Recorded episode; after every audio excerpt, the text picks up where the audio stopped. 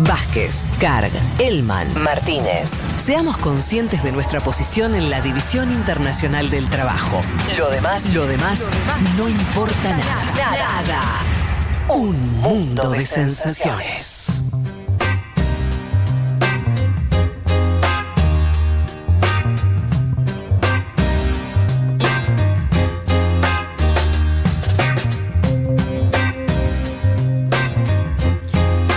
Muy bien, acá estamos. Infinidad de mensajes. Como siempre pedimos disculpas. Síganos escribiendo, nos encanta. Y algunos intentamos leerlos. Pero bueno, son muchísimos. Eh, así agarro al azar algunos. Gabriel dice, buenas gracias por alegrar mi domingo de home office. Siempre con temas súper interesantes. Un saludo desde y banderita uruguaya. Y por supuesto con eh, el mate infaltable. Fede, y aprovechemos, perdón, a mandarle saludos a las madres, que hoy es el Día de la Madre en muchos países de la región, como Uruguay, Chile, creo que en Estados Unidos también. Bueno, Ecuador. muchos de los oyentes, Ecuador. Bueno, muy bien. Así No, no en Argentina. En Argentina no, octubre. Pero digo, muchos de los oyentes seguramente son mujeres, mamás o Pero por están ahí, les mandamos un saludo. Un abrazo muy grande para todas Elias.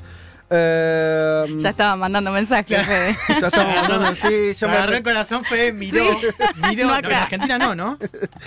Eh, Ayelén dice, el término femicidio existe gracias al trabajo sobre los asesinatos de mujeres en Ciudad Juárez. Bueno, de eso estaba hablando ya eh, Leti. Eh, uh, uh, muchos mensajes pidiéndonos eh, información de distintas cosas, no vamos a poder dar abasto. Eh, Surk dice, nuestro presidente, soy brasilera, es un pelotudo, qué vergüenza. No tan brasileira la forma de expresarse. De, putear. Eh, me asusta, me asusta más que hayan personas que lo sean y lo quieren. Bueno, eh, en algún momento eso va a modificarse, Sur. ¿Qué te puedo decir?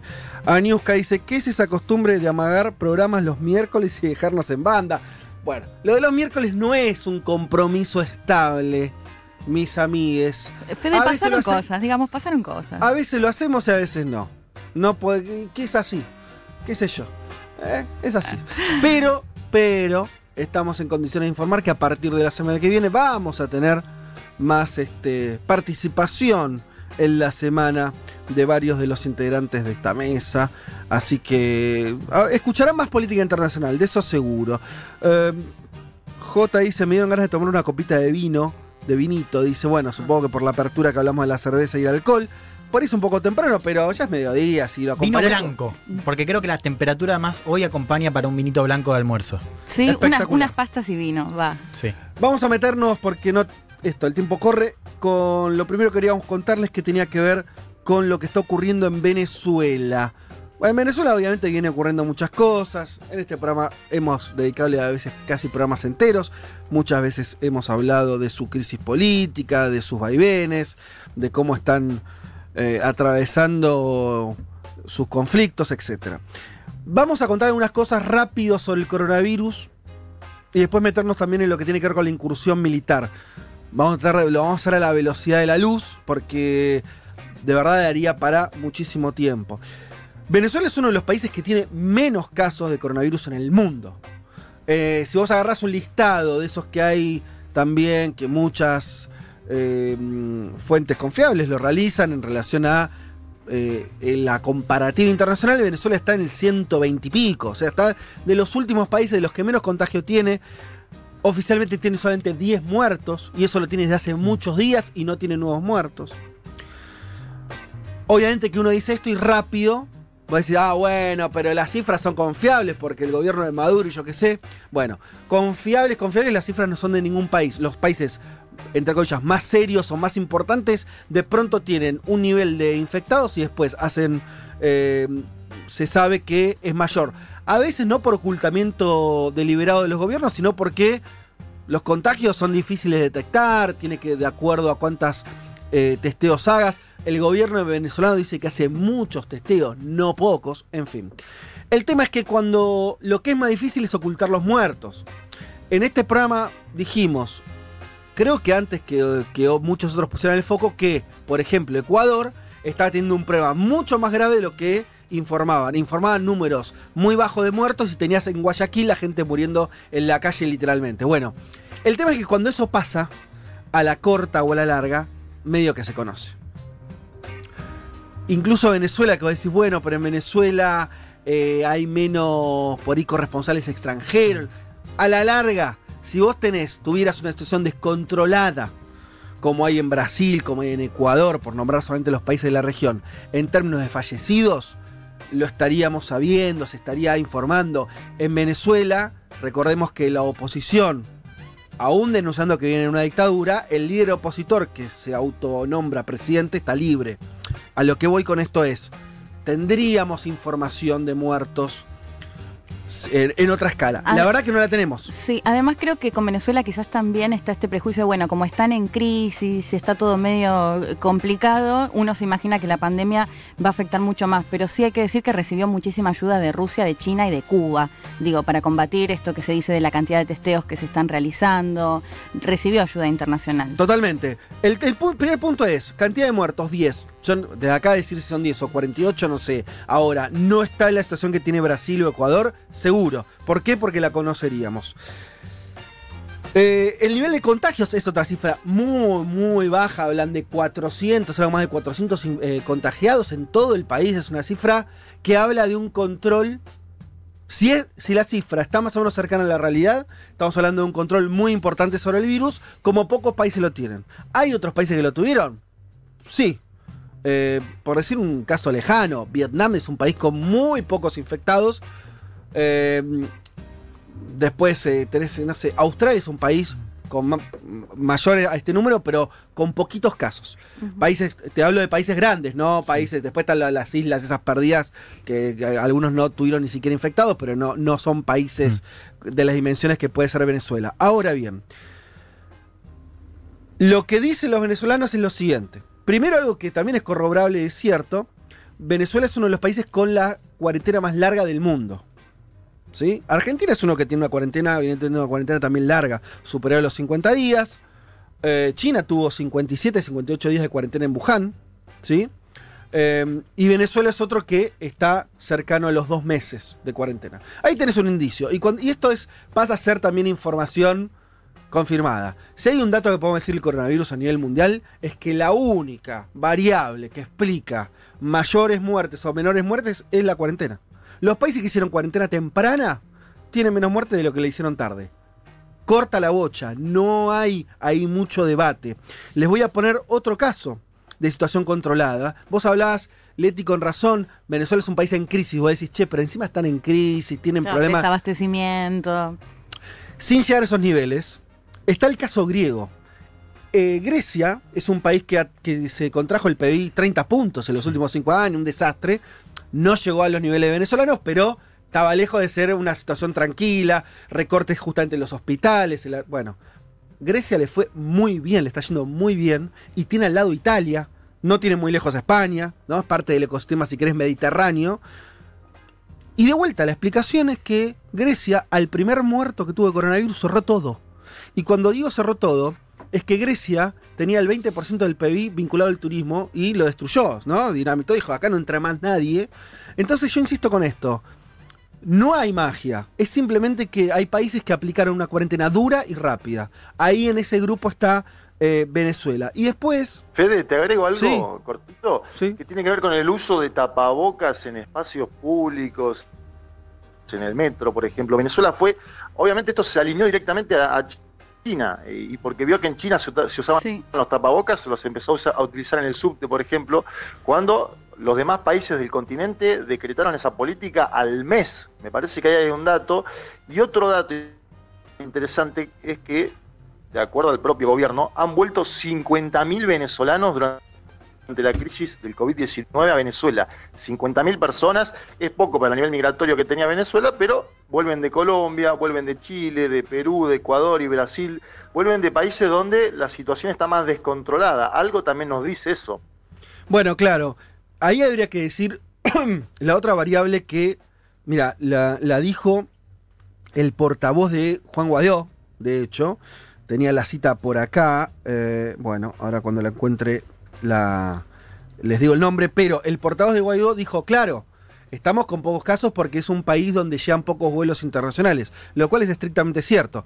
En Venezuela vos tenés primero una emigración los números van y vienen, pero están hablando de 4 millones de personas, 5 millones. O sea, considerable parte de la población venezolana se fue de Venezuela. Los que se fueron, y esto no es estigmatizar a una clase social, está demostrado que es así, la llegada del coronavirus a América Latina fueron de los sectores medios y altos que viajaron. Estos, los primeros focos de infección son todos iguales. En Ecuador fue así, en Buenos Aires fue así, en Brasil lo mismo. Venezuela no tuvo ese problema, entre comillas, porque no tenía sectores medios altos yendo y viniendo entre eh, viajes a Europa o Estados Unidos a Venezuela. Eso dejó de ocurrir hace unos años.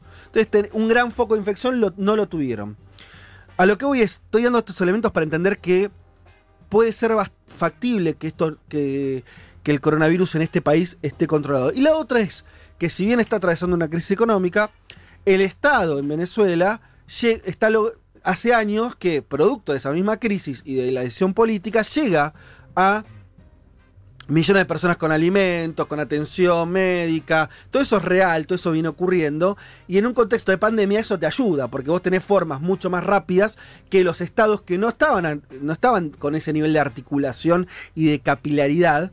Entonces, bueno, ante una situación normal, eso por ahí no es atractivo, decís, bueno, la verdad que no es un, un buen el mejor de los mecanismos sociales tener que asistir a todo el mundo. Ahora, en una situación de pandemia se te vuelve un activo, lo que era una, un pasivo, ¿se entiende? Lo que era una limitación, lo que era producto de una crisis económica, se te vuelve una herramienta sanitaria y eh, de cobertura social. Tenés todo eso en la mesa.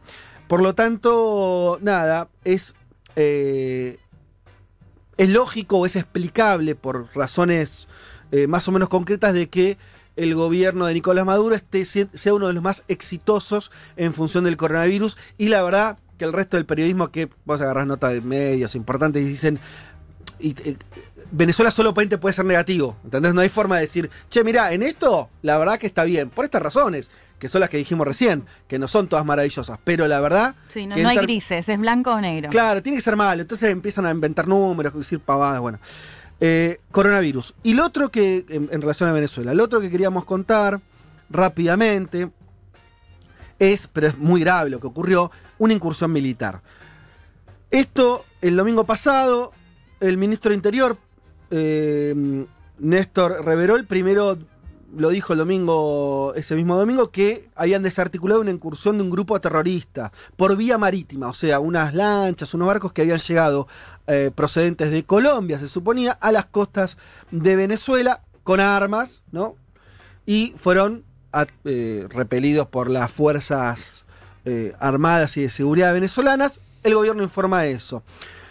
Hora después, la vicepresidenta de Venezuela, Delcy Rodríguez, le da un carácter más importante a esto y dice que da detalles, que fue en el estado de La Guaira donde quisieron entrar y empieza a referir ¿no? que a ubicar a Estados Unidos y Colombia como los involucrados en esta acción.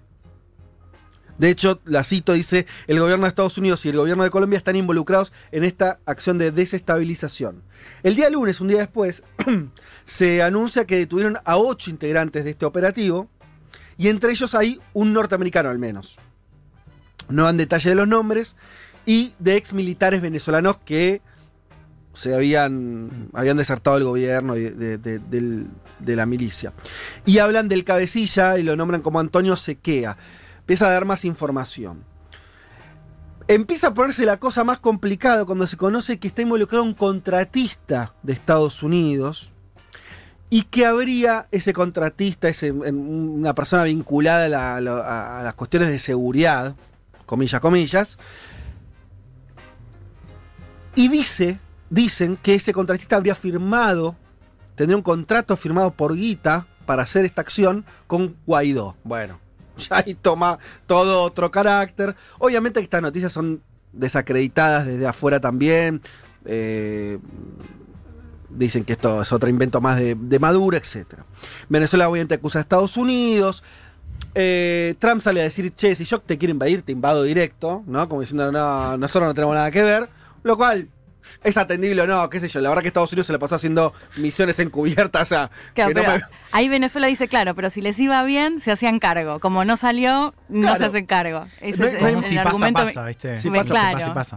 La verdad que la historia de la región está muy claro que hay un montón de acciones. Algunas descubiertas de Estados Unidos, donde van, no sé, Granada, van, invaden los marines, listo. Y un montón de acciones encubiertas. Esto del go- el golpe de Estado de Allende, pasando por Nicaragua, digo, está lleno, está lleno de eso.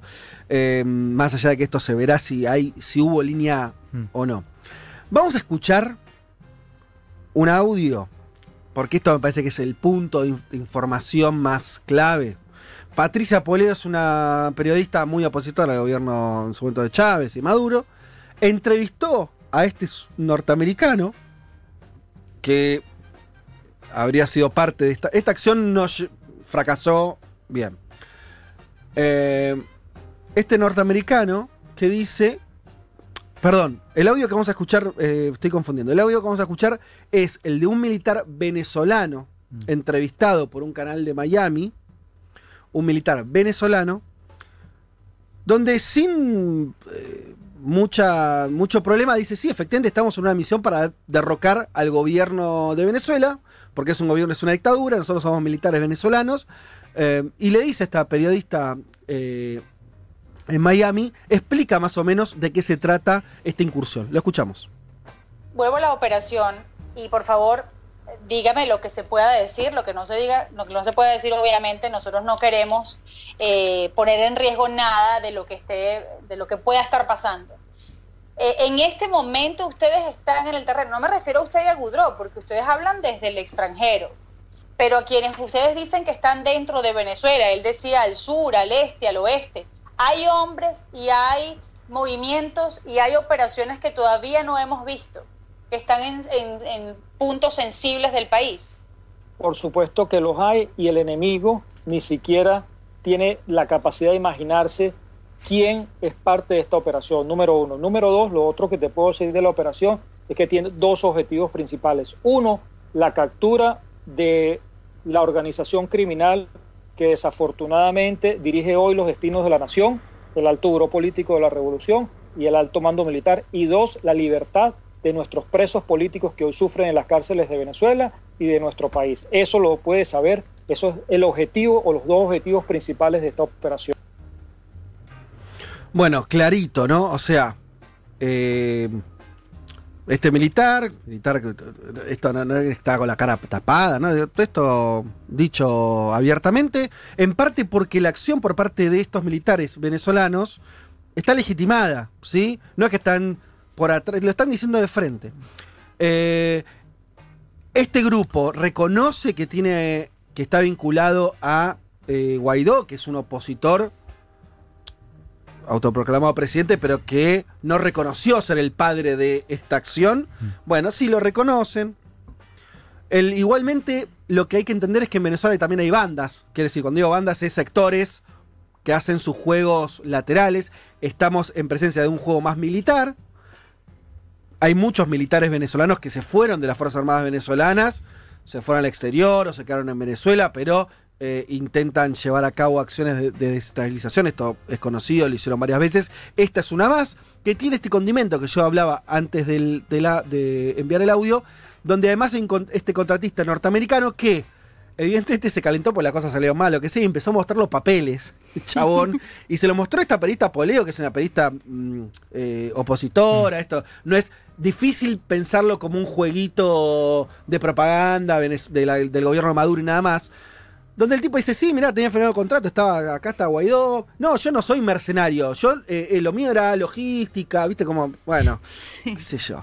Eh, ahora, em, lo que esto te marca, porque de vuelta, no hay que hay un elemento, están los detenidos, ocurrió en un lugar donde hay detenidos que dicen, sí, yo estoy, era parte de este operativo militar.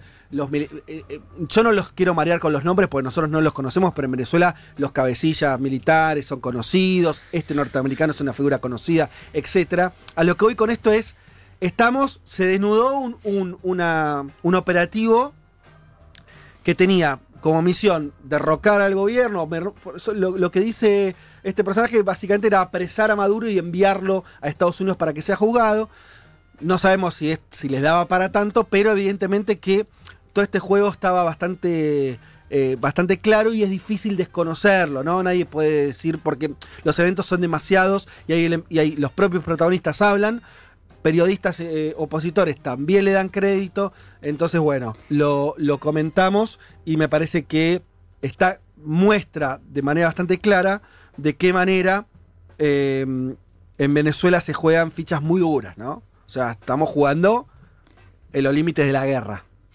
Creo que hay dos cosas, digamos, que, pienso sobre esto, pero quiero ver cómo, cómo lo ven ustedes, ¿no? Lo primero, me parece que esto dice más sobre el estado de cosas en la oposición venezolana que sobre cómo se mira a Venezuela hoy desde el establishment militar de Estados Unidos. O sea, lo que está mostrando esto y sobre todo la conexión con Guaidó es, digamos, que ya la oposición está en un nivel de fragmentación, pero también de irrelevancia que hoy, digamos, tienen este tipo de operaciones. O sea, Ujú. Me parece que lo primero que dice es el estado de cosas en la oposición, que es, es una oposición, una, una maniobra muy, muy trucha de alguna manera también, digamos, muy des- con muy poco, muy poca sofisticación, o sea, el hecho de que Guaidó quede expuesto, realmente Sí, parece sí. que el, el dato, el primer dato es ahí.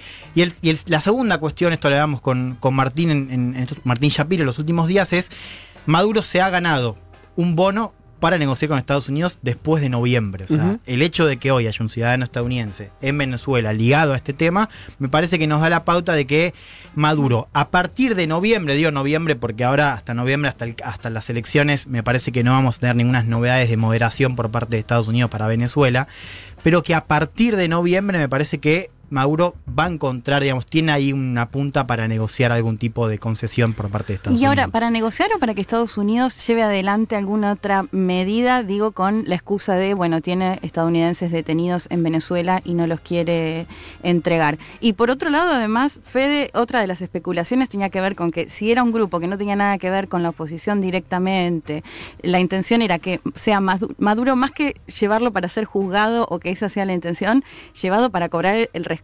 No olvidemos que hay una recompensa de 15 millones de dólares a quien entregue a Maduro acusado de narcotraficante, Sí. narco, narcoestado, ¿no? Que también esto se dio en un contexto de, de pandemia. Digo, Estados Unidos decidió esto cuando empezó la, la pandemia.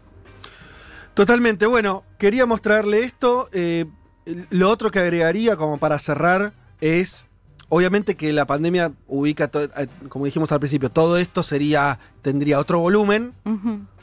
¿Sí? No estaría ocurriendo esto a nivel internacional. eh, estaríamos hablando seguramente mucho más de, esta, de este intento de desestabilización, esta incursión militar, etc.